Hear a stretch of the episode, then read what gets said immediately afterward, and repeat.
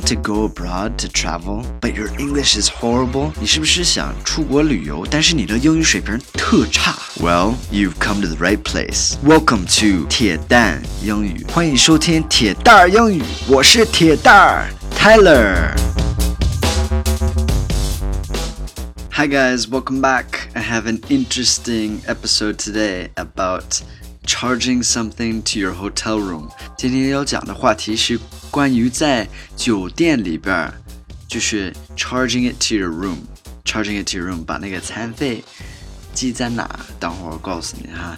准备了一个对话，要读两遍。OK，here、okay? we go。第一遍。I want to charge this to my room, please. Yes, ma'am, no problem. What is your name and room number? 第二遍。I want to charge this to my room, please.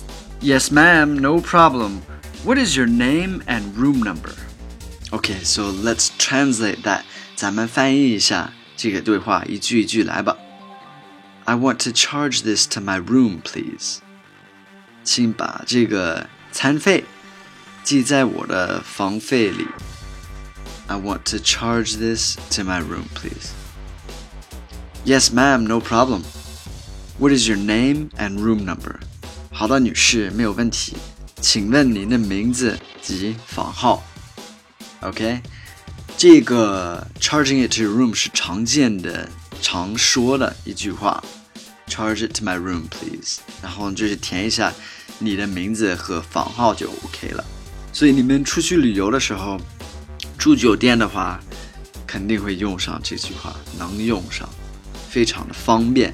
就是你根本不需要刷卡，需要花现金什么的，就告诉他名字、房号就 OK 了。然后通常这个小费也应该含在里边，也可以问那个服务员。